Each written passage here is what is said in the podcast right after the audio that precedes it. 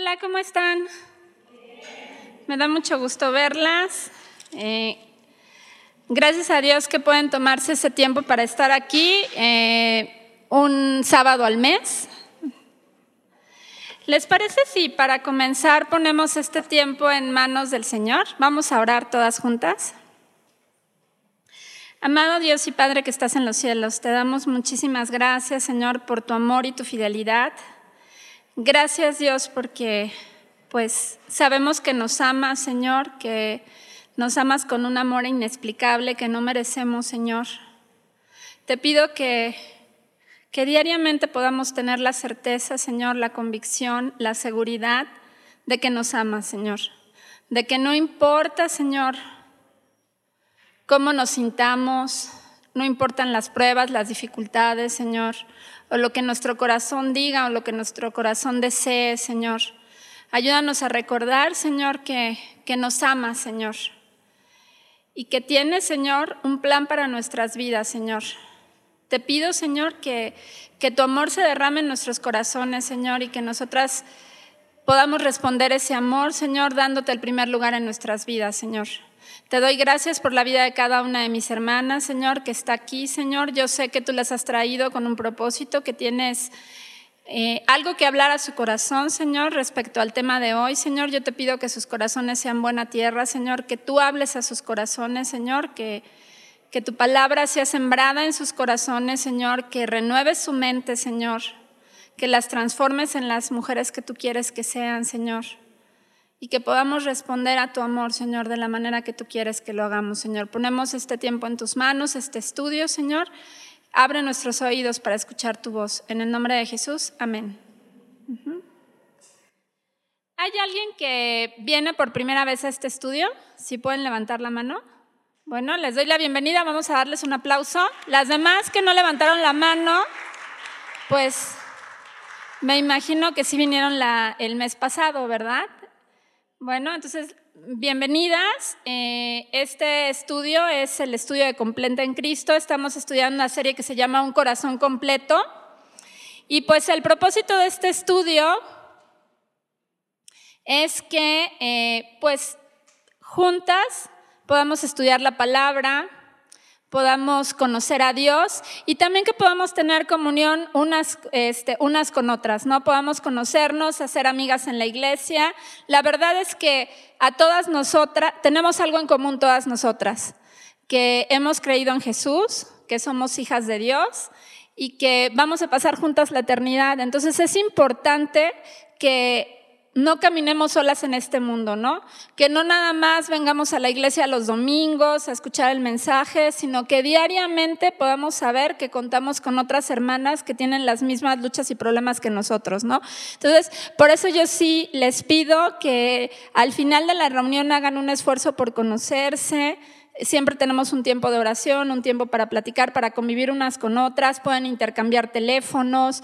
Eh, es importante que, tengamos amigas cristianas, por eso se abre este espacio en la iglesia para mujeres solteras, eh, para que pues podamos conocer lo que la palabra tiene para nosotros, lo que Dios tiene para nosotros en esta etapa que, que, somos solteras, pero también que podamos tener amigas, ¿no? Amigas que están pasando por lo mismo que nosotras. Yo sé que muchas de ustedes estudian, trabajan eh, y pues van caminando por el mundo y conviven con personas que no, que no tienen la misma manera de pensar que nosotros, que no tienen los mismos valores, los mismos principios, y es importante el poder eh, convivir con otras personas que, que pues también están buscando a Dios y que están atravesando por problemas similares.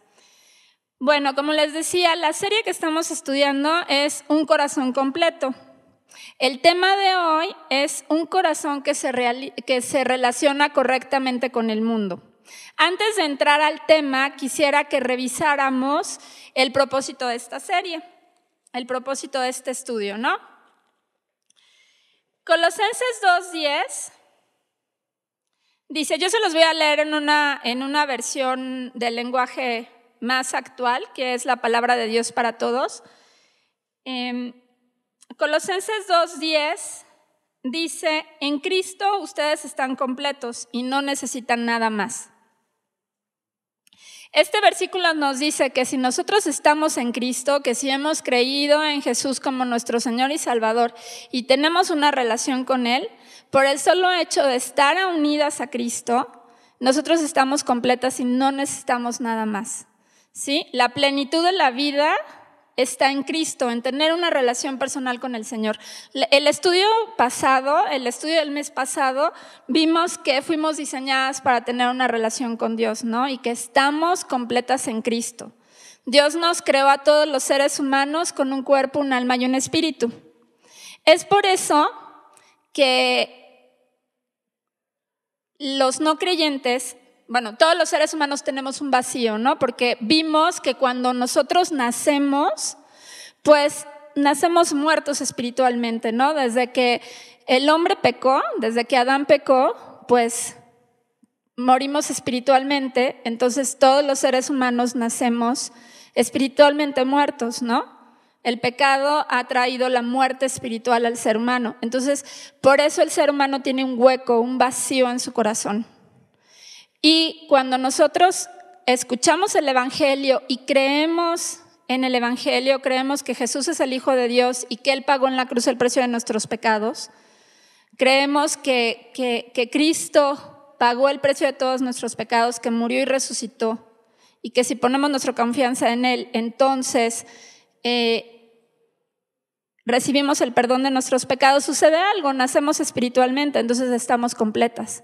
Por eso Colosenses 2.10 dice que al estar unidas a Cristo, en una relación con Él, al estar en Cristo, estamos completas, ya no estamos muertas espiritualmente.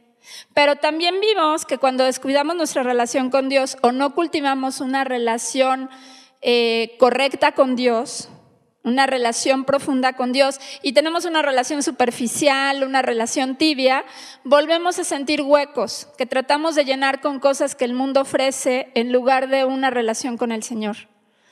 Y volvemos a sentirnos vacías eh, y, y no sentimos esa plenitud y nos preguntamos, bueno, ¿por qué si soy cristiana?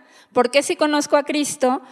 Me siento vacía, siento vacío, siento huecos. ¿Por qué? Porque hemos descuidado nuestra relación con Dios, lo hemos hecho a un lado. Entonces, vimos que la solución está en tener una relación profunda con Dios.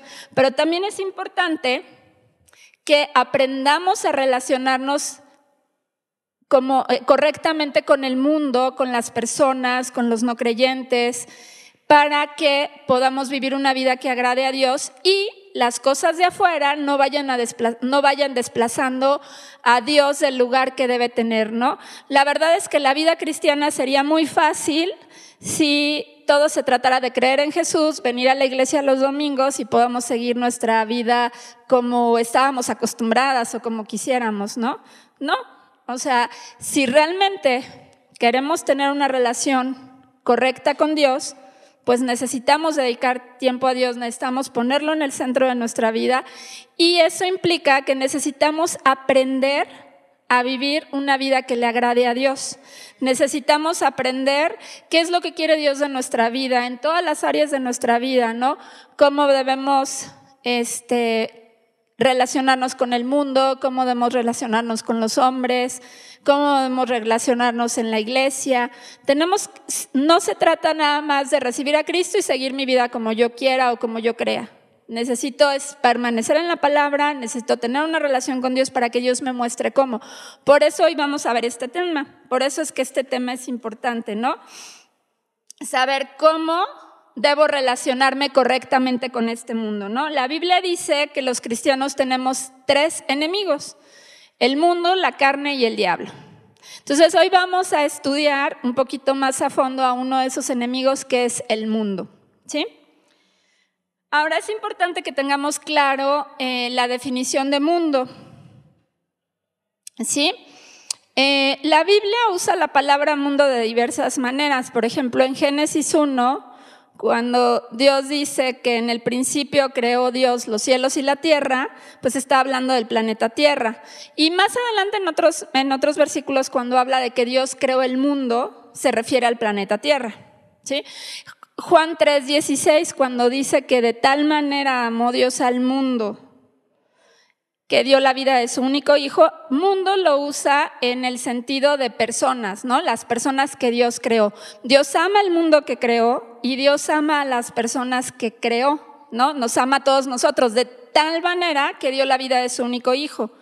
Pero cuando hablamos de la palabra mundo como uno de los enemigos del creyente, Dios no se, no se refiere al planeta que creó, la Biblia no se refiere al planeta que creó, ni tampoco se refiere a las personas que Él creó que ama, ¿no? Sino que se refiere a un sistema de valores que están en contra de la voluntad de Dios. E, e, ese es, digamos, el concepto básico del mundo como enemigo del creyente, un sistema de valores que está en contra de Dios. Pero quisiera que analicemos un poquito más a fondo la definición de, de mundo como enemigo de los creyentes, porque encontré dos versículos en el Nuevo Testamento que hablan de mundo como este enemigo de Dios, pero em, el, miren, les voy a explicar, el Nuevo Testamento se escribió en griego.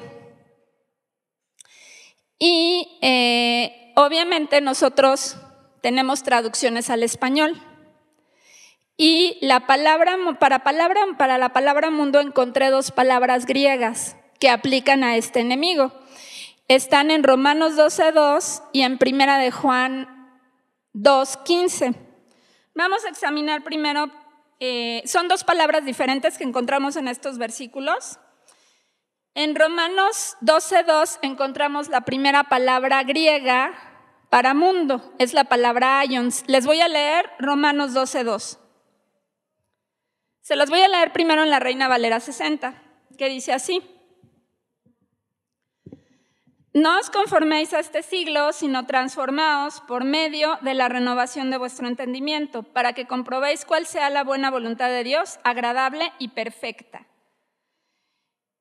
No os conforméis a este siglo. La palabra siglo, subrayen la palabra siglo si alguien está este, siguiendo la lectura en, este, en sus Biblias. La palabra siglo se traduce en otras, eh, en, la nueva en la nueva traducción viviente y en la nueva versión internacional se traducen como mundo. ¿Sí? Entonces, les voy a leer Romanos 12, 2 en la nueva traducción viviente y dice así. No imiten las conductas ni las costumbres de este mundo. Más bien dejen que Dios les, los transforme en personas nuevas al cambiarles la manera de pensar. Entonces aprenderán a conocer la voluntad de Dios para ustedes, la cual es buena, agradable y perfecta. Entonces, esta palabra siglo o mundo es la palabra griega aion y significa una edad, una era o un periodo de tiempo, marcado por determinadas características espirituales o morales. Se refiere al mundo actual. O sea, por ejemplo, si nosotros queremos aplicar Romanos 12.2 al mundo actual, se refiere a esta época actual, ¿no? Esa es la palabra siglo o la palabra mundo. Se refiere a esta palabra actual. ¿Y qué nos dice Romanos 12.2? Que no nos conformemos a este mundo actual, a esta época actual que se caracteriza por determinadas conductas, costumbres, modas y formas de pensar. Es el pensamiento, la visión de este mundo en esta época actual, ¿no? Y se caracteriza por principios morales y espirituales que están en contra de Dios, que no, se, que no glorifican a Dios.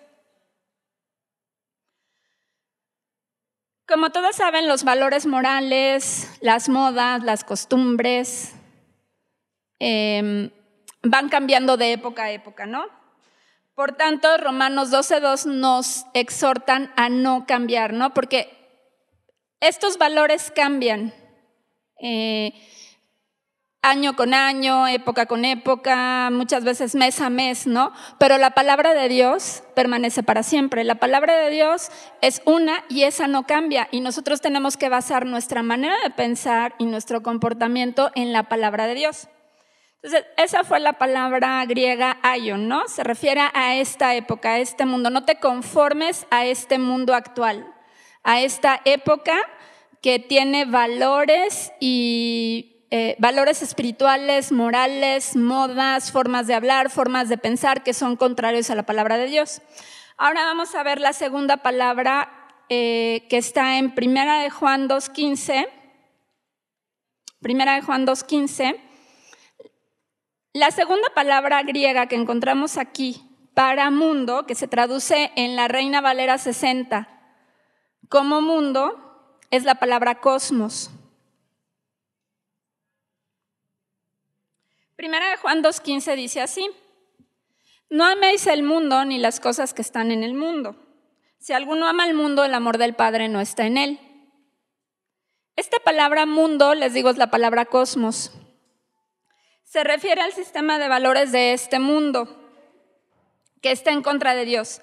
Habla de la sociedad humana que se organiza sobre principios falsos y se caracteriza por deseos bajos, falsos valores como orgullo, y está muy arraigado orgullo, soberbia y egoísmo.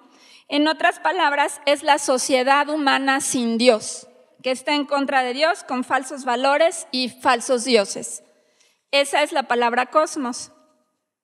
Por tanto, si juntamos los dos conceptos, el de la palabra mundo de Romanos 12.2 y la palabra mundo de Primera de Juan 2.15, entendemos más a este enemigo que la Biblia, eh, eh, como les, empezamos, les empecé explicando, tenemos tres enemigos, la carne, el mundo y el diablo. Entonces, si queremos entender bien a este enemigo espiritual que tenemos, que es el mundo, estamos hablando de un sistema de valores, principios, formas de pensar, comportamientos, modas, que van cambiando de época en época y que están en contra de Dios. Ahora, en el mundo, en este sistema de valores que se opone a Dios, podemos encontrar toda clase de cosas y tentaciones que nos atraen y provocan para que complazcamos los malos deseos de nuestro corazón lo que nos lleva a apartarnos de Dios y a pecar contra Dios, ¿no? En, el estudio del mes pasado, que bueno, no sé si les dije al principio, ya no recuerdo, ya está en la página de Semilla, ya pueden entrar ahí a, la página de Semilla, buscan eh, el blog de Completa en Cristo en recursos y pueden bajar el estudio de, del mes pasado, ¿no? Para las que no lo escucharon. Entonces les decía, en el mundo, este sistema de valores que está en contra de Dios, encontramos todo aquello que puede satisfacer los malos deseos de nuestro corazón. En el estudio pasado vimos que nuestro corazón es engañoso y perverso más que todas las cosas, ¿no? Que no podemos eh, creerle a nuestro corazón. Tenemos esa idea equivocada todos los seres humanos de que si satisfacemos todos los deseos de nuestro corazón, todo lo que nuestro corazón nos dice, vamos a ser felices, vamos a estar plenas, completas y vamos a, y, vamos a estar bien, ¿no? Pero eso es mentira, porque no podemos creerle a nuestro corazón. ¿Por qué? Porque es engañoso, mentiroso y perverso tiene una tendencia a lo malo. Desde que nacemos, nuestro corazón tiene una tendencia a pecar. Entonces, cuando está en contacto con el mundo, nuestro corazón, pues dice, de aquí soy, ¿no? Aquí encuentro todos esos malos deseos que quiero. ¿Quieres dinero? ¿Quieres fama? ¿Quieres riqueza? ¿Quieres, este, ah, no quieres estar sola? Eh, pues el mundo te ofrece, ¿no? Este, ah, bueno, pero te tienes que adaptar a, eh, ¿sabes qué? No, no puedes ser, este, em, pues hoy en día, eh, en el siglo pasado, pues sí, o, hace siglos, porque muchas nacimos el siglo pasado, yo nací en, el siglo pasado, pero sí, sí me entienden la idea, ¿no? Sí me entienden la idea. Antes había principios morales más fuertes, pero hoy no debes de ser tan mojigata, ¿no? Está bien que vayas a la iglesia, pero, pero ¿cómo está eso de no salir con hombres que no sean creyentes? ¿Cómo está eso de no tener relaciones sexuales? ¿Cómo está eso de, oye, te vas a quedar sola? Entonces no nos debemos de adaptar a esa manera de pensar porque va cambiando eh, rápido, es cambiante. Nuestra manera de pensar tiene que estar basada en la palabra de Dios. Y aquí pasamos, ya vimos la definición de mundo, ¿no? ¿A todas les quedó clara? Bueno, ahora vamos a ver qué dice la Biblia acerca de cómo relacionarnos correctamente con el mundo. Em, si queremos relacionarnos correctamente con el mundo, primero vamos a ver lo que no debemos de hacer, ¿no? Y eso nos lleva a estos dos versículos que ya examinamos. Romanos 12.2 y Primera de Juan 2.15. ¿Sí? Les voy a volver a leer Romanos 12.2. Romanos 12.2 dice, no os conforméis a este siglo, sino transformaos por medio de la renovación de vuestro entendimiento, para que comprobéis cuál sea la buena voluntad de Dios, agradable y perfecta.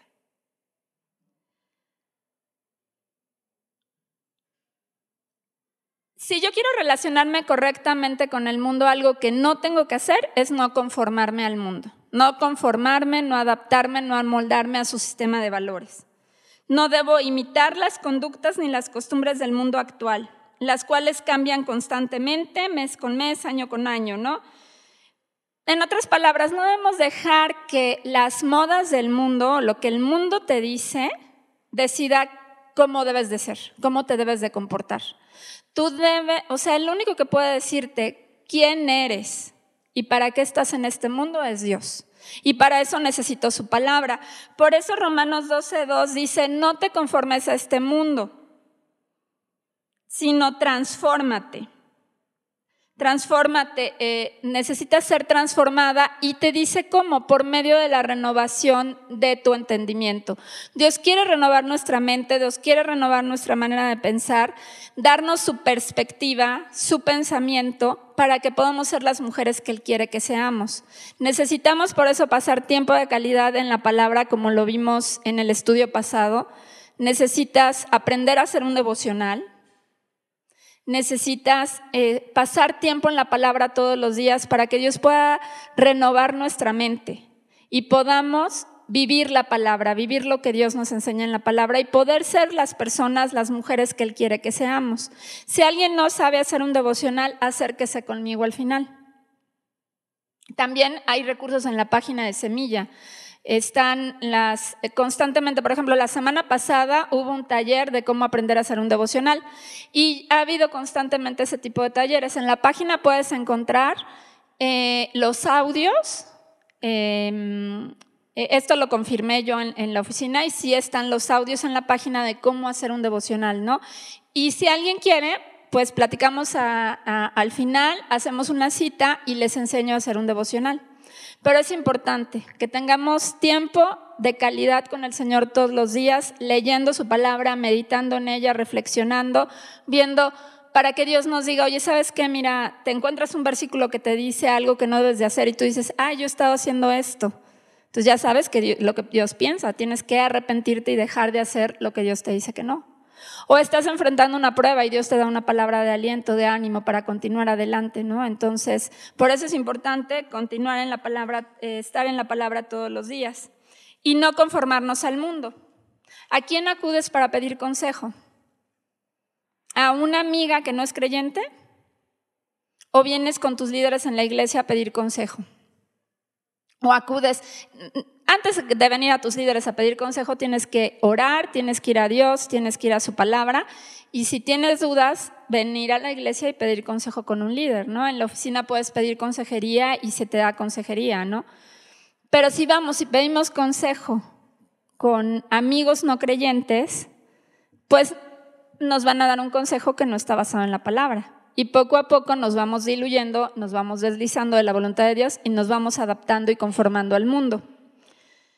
Bueno, entonces lo primero que no tenemos que hacer para relacionarnos correctamente con este mundo es conformarnos al mundo. ¿eh?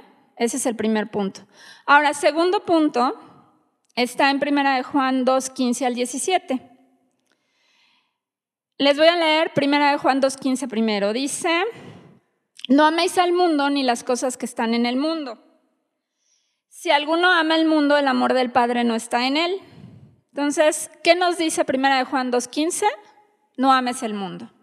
Entonces, vayan anotando lo que no debemos hacer. No debemos conformarnos ni adaptarnos a este mundo. Y número dos, no debemos amar al mundo. ¿Por qué no debemos amar al mundo? Y repito, no estamos hablando de las personas que forman este mundo ni el planeta Tierra que Dios creó. Estamos hablando de un sistema de valores mundano que está en contra de Dios que está basado en valores que no son bíblicos, en orgullo, soberbia, inmoralidad sexual, etc.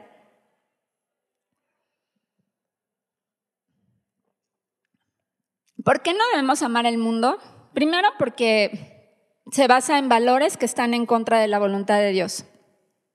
Número dos, porque el amor al mundo amenaza nuestra comunión con Dios. No podemos amar al mundo y amar a Dios al mismo tiempo. No podemos tener las dos cosas. No puedes decir que amas a Dios y amas este sistema de valores falsos, pecaminosos, al mismo tiempo. Ahora hay otra razón. Este sistema de valores mundano está gobernado por Satanás. Primera de Juan 5:19 dice lo siguiente. Sabemos que somos de Dios, nosotras somos de Dios, y el mundo entero está bajo el maligno, se está bajo el dominio de Satanás. Entonces no puedes amar el reino de Satanás, o amas el reino de Dios o amas el reino de las tinieblas.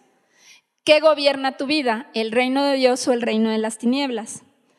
Satanás usa cosas atractivas de este mundo para, adaptar nuestro para apartar nuestro corazón de Dios y evitar que hagamos la voluntad de Dios. Leamos 1 de Juan 2.16. Dice, porque todo lo que hay en el mundo, los deseos de la carne, los deseos de los ojos y la vanagloria de la vida, no proviene del Padre, sino del mundo. Entonces, en el mundo encontramos cómo satisfacer los deseos de la carne, los deseos de los ojos y ese deseo por vanagloria, ¿no? ¿Qué son los deseos de la carne? Los deseos de la carne se refiere a vivir una vida dominada por los sentidos y los deseos, ser esclavas del placer, la codicia, eh, la lujuria por el sexo, egoístas en el uso de nuestras posesiones, desinteresadas en todos los valores espirituales, desinteresadas de Dios y estar enfocadas en la gratificación de los deseos materiales, ¿no? Entonces nada más estás buscando lo que puede satisfacer los deseos de tu carne. ¿Qué son los deseos de los ojos? Los deseos de los ojos es la tendencia a dejarse cautivar por las apariencias. Es el espíritu que identifica la ostentación excesiva por la prosperidad, por lo que ven tus ojos. Eh, consiste en que no puedes ver nada sin desear poseerlo y que una vez que lo posees, eh, te jactas y haces gala de ello, haces alarde de ello. Los deseos de los ojos eh, son el espíritu que cree que la felicidad se halla en las cosas que se compran con el dinero y que se pueden ver con los ojos. ¿Sí? No reconoce otros valores que los materiales. ¿Qué es la vanagloria de la vida? Es el deseo de fama, de, autopromoción, de exaltarse a uno mismo y no a Dios. Entonces, si nosotros nos enfocamos en satisfacer los deseos de la carne, los deseos de los ojos y la vanagloria de la vida, nuestro corazón se va apartando de Dios. ¿Sí? Entonces, ya aprendimos dos cosas que no debemos hacer. No debemos conformarnos a este mundo y no debemos amar el mundo.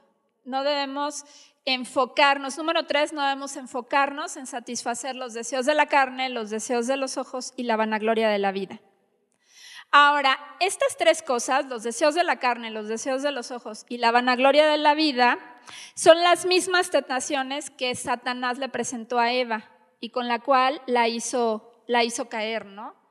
Este, y pues ustedes saben la historia, si no la pueden leer en Génesis 3.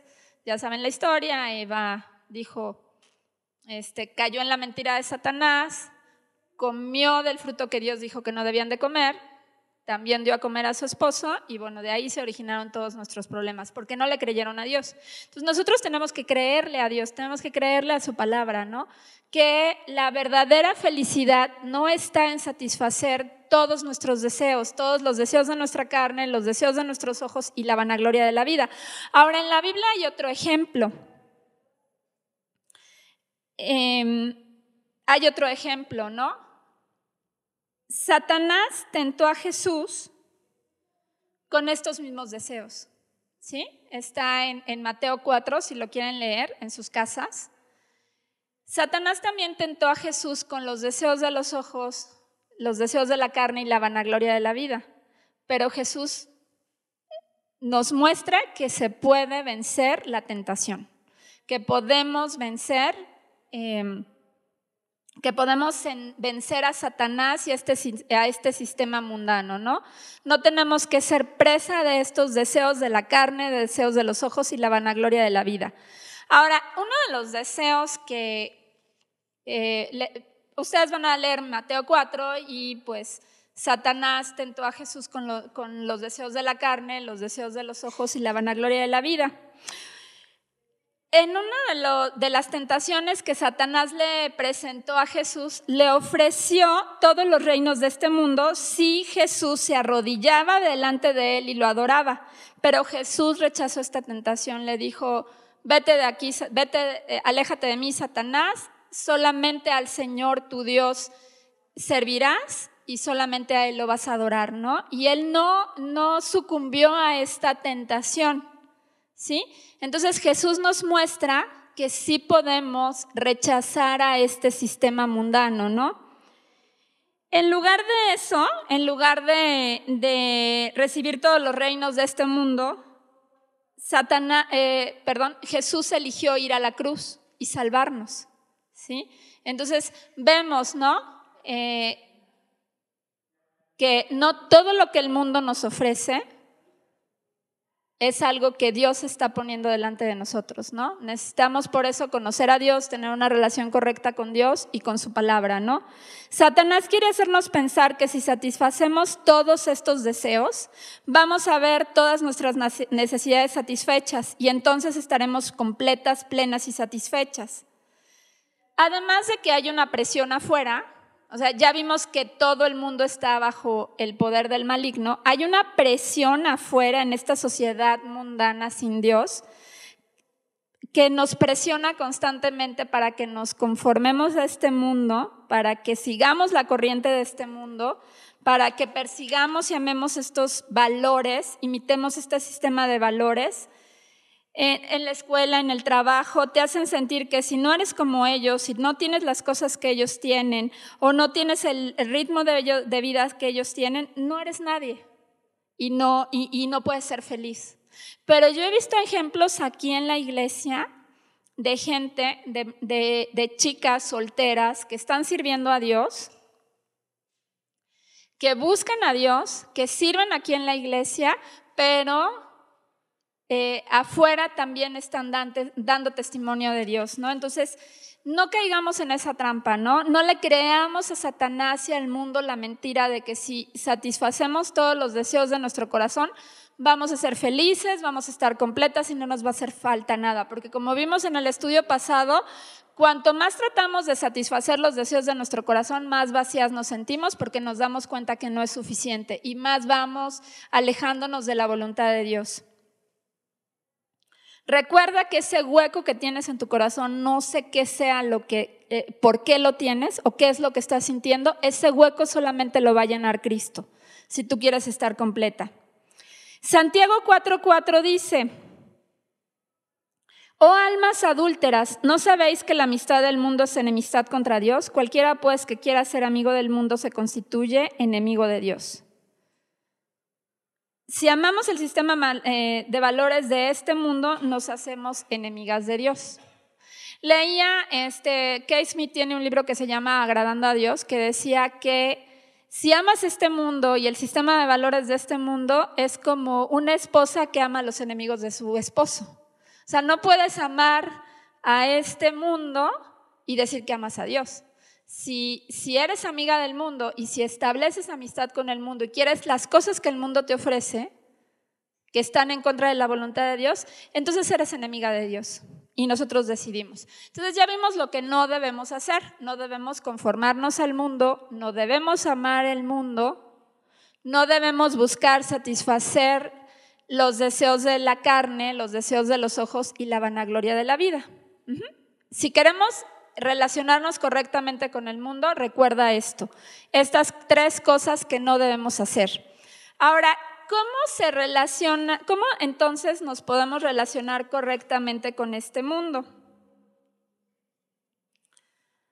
La forma correcta de relacionarnos con este mundo consiste en ser luz en este mundo, para así poder glorificar a Dios, ¿no? Jesús nos ha librado del reino de las tinieblas. Les voy a leer Colosenses 1, 12 al 13. Cuando Jesús fue a la cruz y pagó el precio de nuestros pecados, Él nos libró del el gobierno de las tinieblas, ¿no? Nos libró de este mundo. Dice Colosenses 1, 12, 13, con gozo, dando gracias al Padre que nos hizo aptos para participar de la herencia de los santos en luz, el cual nos ha librado de la potestad de las tinieblas y trasladado al reino de su amado Hijo. Entonces nosotros pertenecemos a un reino mejor, a un reino con otros valores y necesitamos conocer los valores de ese reino, ¿no? Y necesitamos interesarnos por lo que persigue este reino, que es la salvación de todos, ¿no? O sea, ¿qué es lo que quiere Dios? Dios no quiere que nadie se pierda, sino que todos vengan al conocimiento de la verdad, que todos sean salvos.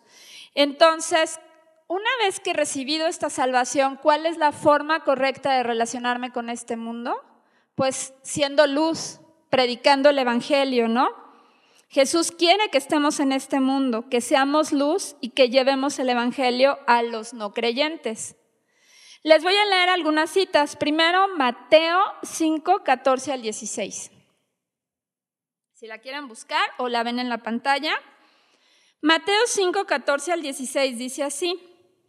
Voy a tomar un poquito de agua. ¿eh?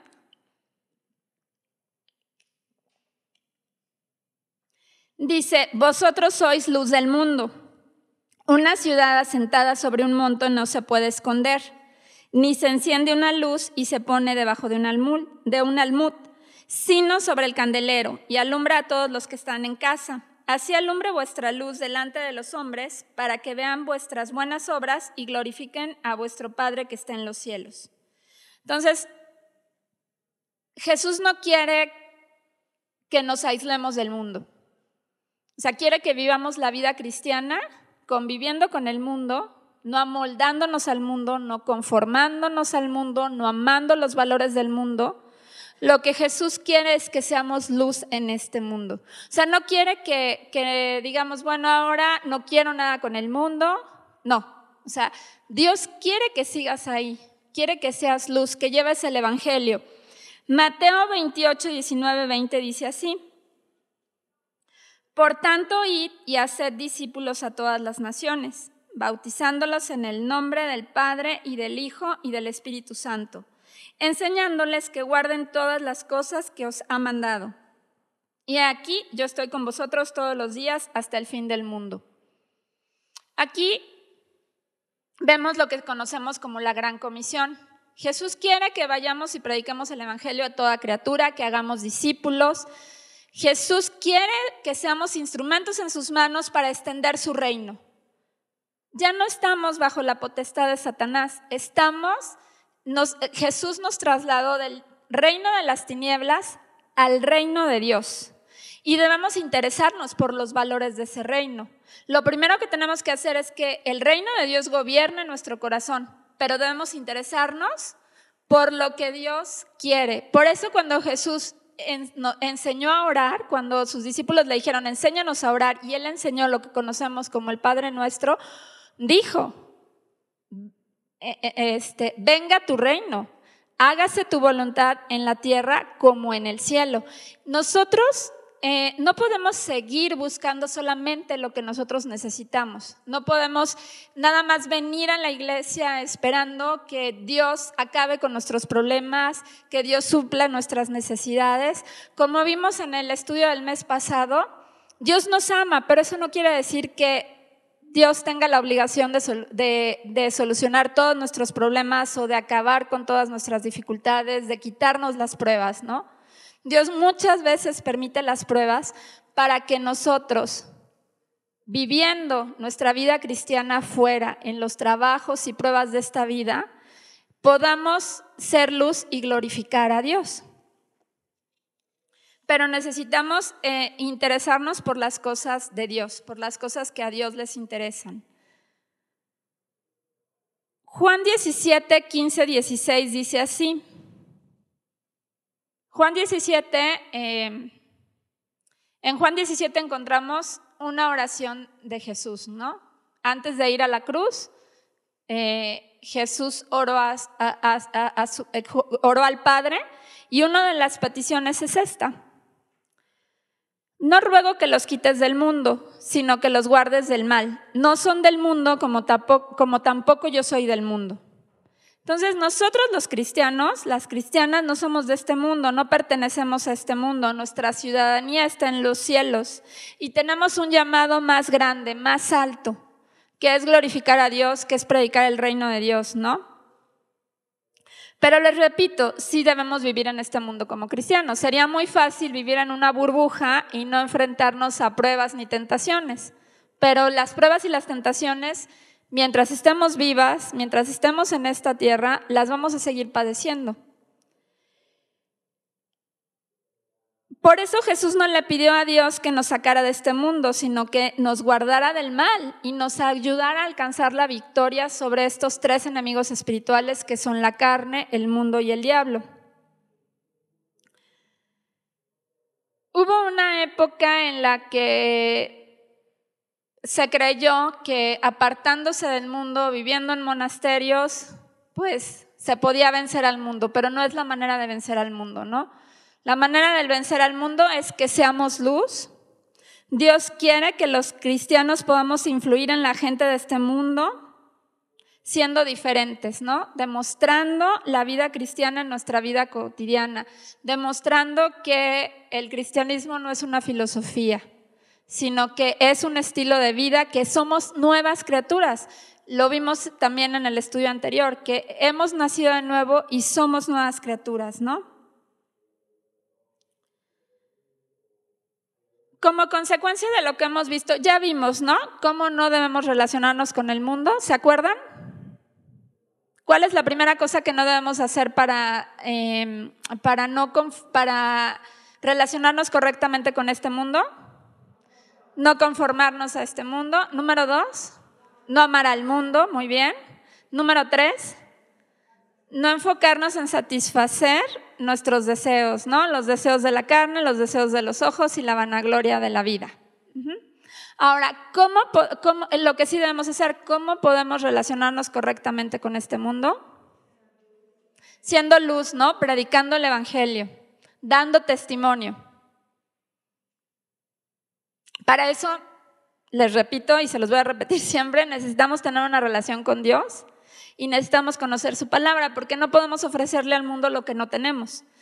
Es importante que seas parte de la iglesia, como les dije en la reunión anterior. Necesitas discipularte, necesitas conocer la palabra de Dios, necesitas em, ser parte de la iglesia, ¿no? Ser parte del cuerpo de Cristo. Pero Sí, la manera de combatir, una de las formas de combatir el mundo y de combatir a Satanás es siendo luz de este mundo. Jesús no dijo, vosotros sois la luz de la iglesia. O sea, no nada más tenemos que demostrar que somos cristianas aquí en la iglesia, lo tenemos que demostrar afuera. ¿Sí? Y pues por eso necesitamos tener una relación con Dios. Necesitan ver que somos diferentes, necesitan ver que hemos nacido de nuevo, que nuestra vida es diferente, que no perseguimos los mismos valores que este sistema mundano tiene.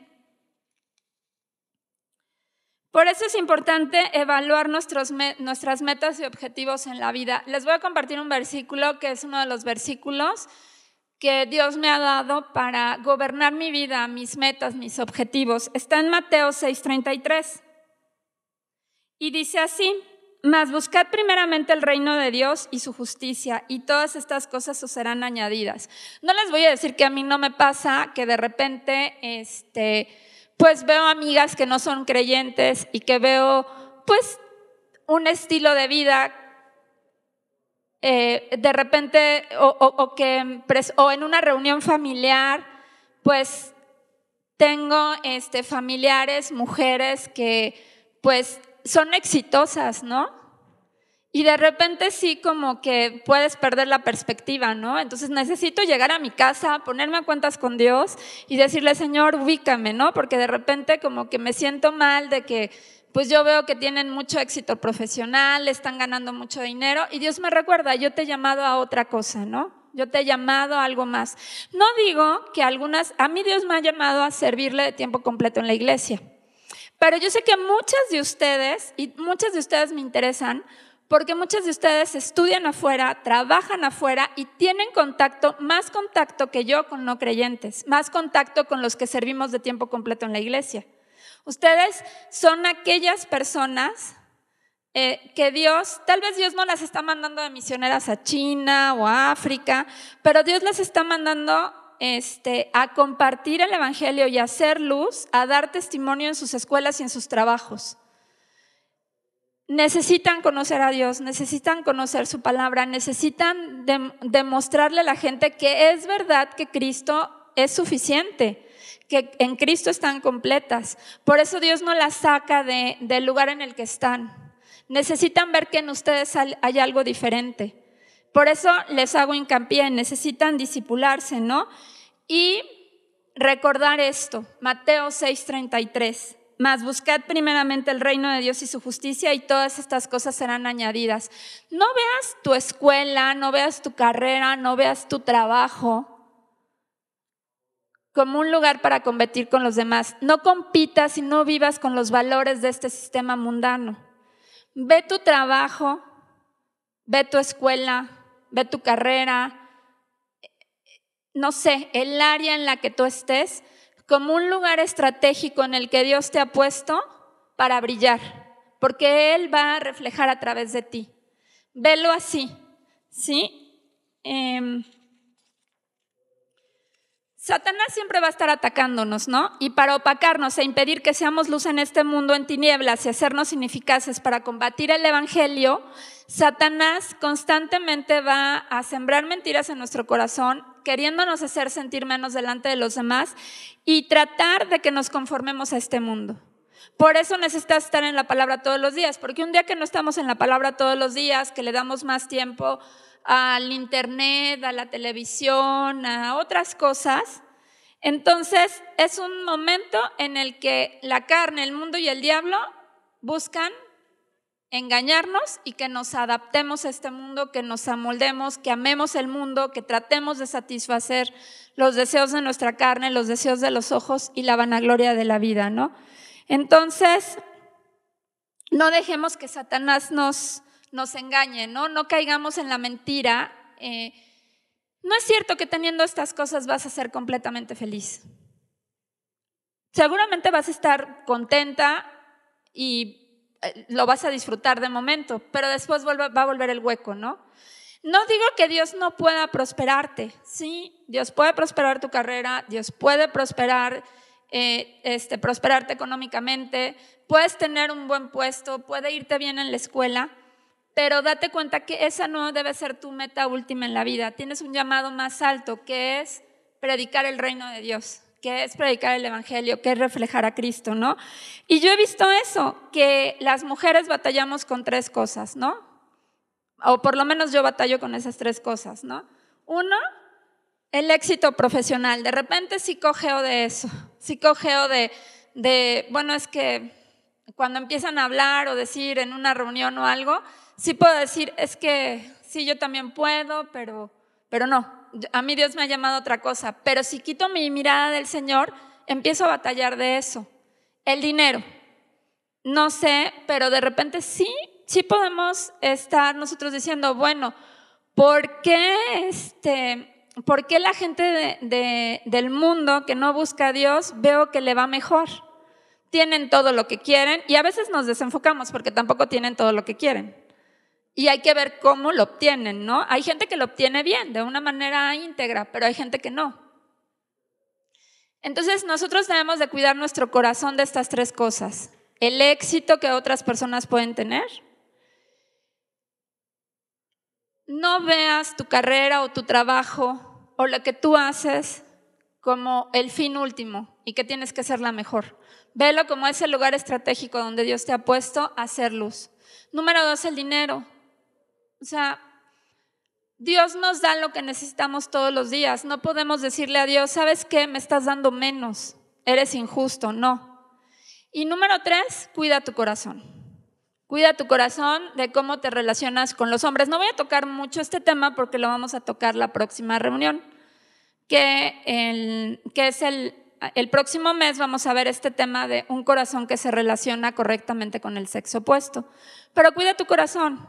O sea, si Dios tiene un esposo para ti, Él lo va a traer, Él es fiel.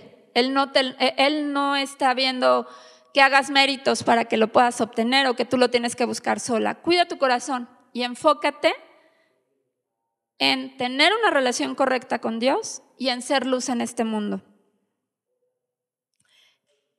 Debemos em, ver el mundo con la perspectiva de Dios.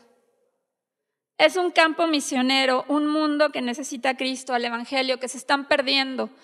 Eso es lo que nosotros tenemos que ver. De nada sirve tener todo en esta vida si se pierde tu alma. Sí, a lo mejor los no creyentes, a lo mejor algunos prosperan y tienen más que tú, porque viven para el dinero, porque viven para trabajar, porque viven para satisfacer sus necesidades, nada más. Pero nosotros vamos a pasar la eternidad con Dios. Cristo va a regresar y vamos a reinar juntamente con Él. Eso es en lo que tenemos que tener puesta nuestra mirada. Vamos a leer Colosenses 3 del 1 al 2.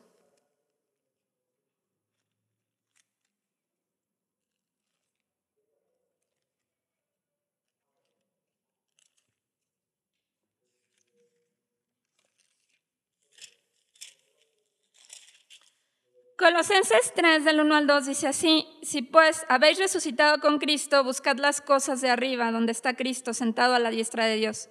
Poned la mira en las cosas de arriba, no en las de la tierra. Necesitamos poner la mira en las cosas de arriba, no en las de la tierra. Ahora vamos a leer del 5 al 7. Si quiero poner la mira en las cosas de arriba, si, si quiero tener mi mirada puesta en Dios, entonces necesito hacer lo que dice los versículos, el versículo 5. Dice, haced pues morir lo terrenal en vosotros, fornicación, impureza, pasiones desordenadas, malos deseos y avaricia que es idolatría, cosas por las cuales la ira de Dios viene sobre los hijos de desobediencia, en las cuales vosotros también anduvisteis en otro tiempo cuando vivíais en ellas. Entonces, es importante, e imperante, que hagamos morir todo lo terrenal en nosotros, todos los malos deseos y poner la mira en las cosas de arriba. Ya vimos que el Señor Jesús pudo vencer la tentación, ¿no? Pero bueno, podríamos decir, bueno, Él es Jesús, es el Señor, es Dios. Estaba pensando, bueno, Señor, muéstrame a alguien en la Biblia que pudo lograr esto, ¿no? Y Dios me recordó al profeta Daniel. Vamos al capítulo 1 de Daniel.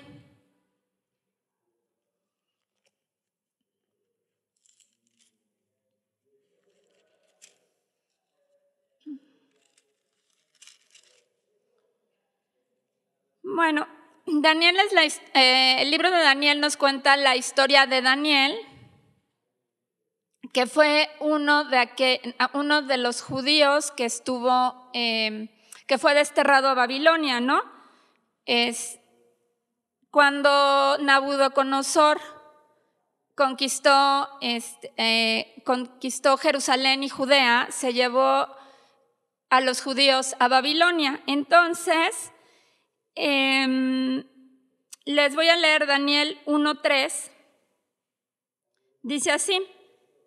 Y dijo el rey a Aspenaz, jefe de los eunucos, que trajese a los hijos de Israel del linaje real de los príncipes muchachos en quienes no hubiese tacha alguna, de buen parecer, enseñados en toda sabiduría, sabios en ciencia y de buen entendimiento, e idóneos para estar en el palacio del rey y que se les enseñase las letras y la lengua de los caldeos. O sea, Nabucodonosor buscó que se trajera lo mejor, ¿no? Y le señaló el rey ración para cada día de la provisión de la comida del rey y del vino que él vivía y que los criase tres años para que al fin de ellos se presentasen delante del rey. Entre estos estaban Daniel, Ananías, Misael y Azarías de los hijos de Judá. A estos el jefe de los eunucos puso nombre. Puso a Daniel Belsasar. Se están dando cuenta, o sea, los estaban conformando a ese, a ese sistema de valores que había en Babilonia, ¿no? Les estaban cambiando el nombre también. Dice, puso a Daniel Belsasar, a Ananías Sadrach, a Misael Mesac y a Azarías Abednego. ¿Y qué vimos? Que en el versículo 5 dice que el rey les señaló ración para cada día de la provisión de la comida del rey, o sea, le estaban dando la mejor comida. Les iban a dar la misma comida que el rey tenía. Y del vino que él bebía y los iban a criar, esos, o sea, iban a estar enseñándoles esos tres años. Estaban, digamos, en una escuela de primer nivel ahí en Babilonia, ¿no? En el palacio. pero dice el versículo 8 así. Y Daniel propuso en su corazón no contaminarse con la porción de la comida del rey ni con el vino que él, vivía, que él bebía. Pidió, por tanto, al jefe de los eunucos que no se le obligase a contaminarse. Había ciertas leyes eh, que en cuanto a la comida que los judíos tenían que cumplir de acuerdo a la ley de Moisés. Entonces, aquí vemos que Daniel conocía la palabra de Dios, que conocía la ley y que tenía una relación con Dios. Y él no quiso contaminarse. Y dice que Daniel propuso en su corazón no contaminarse con la porción de la comida del rey ni con el vino que bebía y le pidió al jefe de los eunucos, o sea, imagínense qué valiente fue, además de que Daniel era muy joven. No recuerdo ahorita bien qué edad tenía, pero tenía eh, máximo 15 años. Entonces, Daniel fue valiente y le dijo al rey, le, dijo al jefe de los eunucos del rey que no lo obligara a contaminarse. Y dice el versículo 9, y puso Dios a Daniel en gracia y en buena voluntad con el jefe de los eunucos. Y dijo el jefe de los eunucos a Daniel, temo a mi señor el rey que señaló vuestra comida y vuestra bebida, pues luego que él vea vuestros rostros más pálidos que los muchachos que son semejantes a vosotros, condenaréis para con él rey mi cabeza. O sea, dice, tengo miedo de, o sea, yo los quiero ayudar, pero si los ayudo, pues va de por medio mi vida si el rey se da cuenta. Entonces Daniel entonces dijo Daniel a Melzar, que estaba puesto por el jefe de los eunucos, sobre Daniel, Ananías, Misael y Azarías, te ruego que hagas la prueba con tus siervos por diez días y nos den legumbres a comer y agua a beber. Compara luego nuestros rostros con los rostros de los muchachos que comen de la ración de la comida del rey y haz después con tus siervos según veas. Consintió pues con ellos en esto y probó con ellos diez días. Y al cabo de los diez días pareció el rostro de ellos mejor y más robusto que el de los otros muchachos que comían de la porción de la comida del rey. Así pues, Melzar se llevaba la porción de la comida de ellos y el vino que, que habían de beber y les daba legumbres. A estos cuatro muchachos Dios les dio conocimiento e inteligencia en todas las letras y ciencias y Daniel tuvo entendimiento en toda visión y sueños. Pasados pues los días, al fin de los cuales había dicho el rey que los trajesen, o sea, tres años, que ese es el tiempo que había, el periodo que había dado, el jefe de los eunucos los trajo delante de, de Nabucodonosor. Y el rey habló con ellos y no fueron hallados entre todos ellos otros como Daniel, Ananías, Misael y Azarías. Así pues estuvieron delante del rey. Entonces vemos que, que sí es posible, las animo a que lean el libro de Daniel, vemos que sí es posible vivir en un mundo con valores contrarios a la palabra de Dios, un mundo que te ataca constantemente para que te conformes y te adaptes y ames sus valores, vemos que es posible rechazar y proponernos en nuestro corazón no contaminarnos con lo que el mundo nos ofrece y darle gloria a Dios, ser luz, predicar el Evangelio. No tengamos miedo. En 2 de Timoteo 1, dice que Dios no nos ha dado espíritu de cobardía, sino de poder, de amor y de dominio propio. Y es ese poder que Dios nos da por medio de su Espíritu Santo lo que nos respalda a decirle que no al pecado, a decirle que no a la tentación, a decirle que no a nuestros deseos y poder ser luz y poder hablar de Cristo. No nos avergoncemos de ser diferentes, porque tenemos un llamado a ser diferentes. Tenemos un llamado a ser mujeres de Dios. No nos dejemos llevar por los estándares. El mundo te pone un estándar de una mujer ideal, ¿no? Una mujer este, esbelta, muy guapa, muy hermosa, pero también muy bien preparada, muy bien vestida, y te pone en todo lo superficial todo lo superficial. Una mujer, y si eres soltera, pues que tengas éxito con los hombres, ¿no? Si de repente llegas y te dicen, ¿estás saliendo con alguien? ¿Tienes novio? Pues cuando dices que no, porque estás esperando a la persona correcta, porque ahorita estás bien, este, te ven como un bicho raro, ¿no? No nos dejemos llevar por los estándares. O sea, no dejemos que el mundo diga quiénes tenemos que ser. O sea, Dios es el único que puede decirte quién eres y quién quiere que seas, ¿no? Él tiene otros ideales, ¿no? Les voy a leer primera de Pedro 3, versículo 3.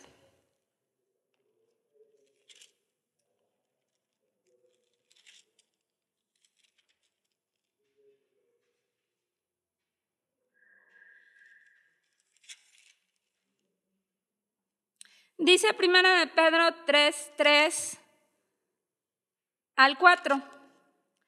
Vuestro, atavío no sea el externo de peinados ostentosos, de adornos de oro y de vestidos lujosos, sino el interno, el del corazón, en el incorruptible ornato de un espíritu afable y apacible que es de grande estima delante de Dios. Dios pone, no quiere decir que Dios nos quiere desarregladas, que nos quiere que nos veamos mal, no. Pero Él no quiere que pongamos énfasis en lo externo, quiere que pongamos énfasis en lo interno, nuestro arreglo interno, el arreglo de nuestro corazón.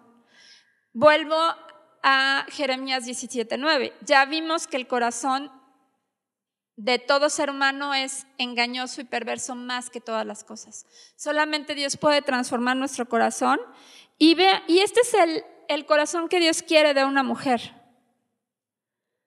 Un espíritu afable y apacible que es de grande estima delante de Dios. No quiere un, un, corazón que tenga un espíritu que compite con los demás, que busca ser más que los demás, que es orgulloso. O sea, es un corazón humilde, un espíritu afable, un espíritu apacible. Esos son los ideales de Dios y esa es la belleza interna que Dios quiere forjar en nuestros corazones que se va a ver y que nos va a poder hacer brillar y poder ser luz. Para terminar, yo quiero, em, pues si quisiera, y al final quiero que nos tomemos un tiempo orando, pidiéndole a Dios que, que desarrolle en nuestro corazón ese deseo por ser luz y ese deseo por compartirle el Evangelio. Tal vez tú me dices, es que yo no me siento como un evangelista o me da miedo, me da temor, pero pedirle a Dios, porque les digo, Dios, no nos ha dado espíritu de cobardía, sino de poder, de amor y de dominio propio. Quiero leerles el Salmo 67 y que al final una de las cosas que vamos a hacer en grupos de tres va a ser orar conforme a este salmo y pedirle a Dios que deseemos que, su nombre sea conocido en todas las naciones. Salmo 67.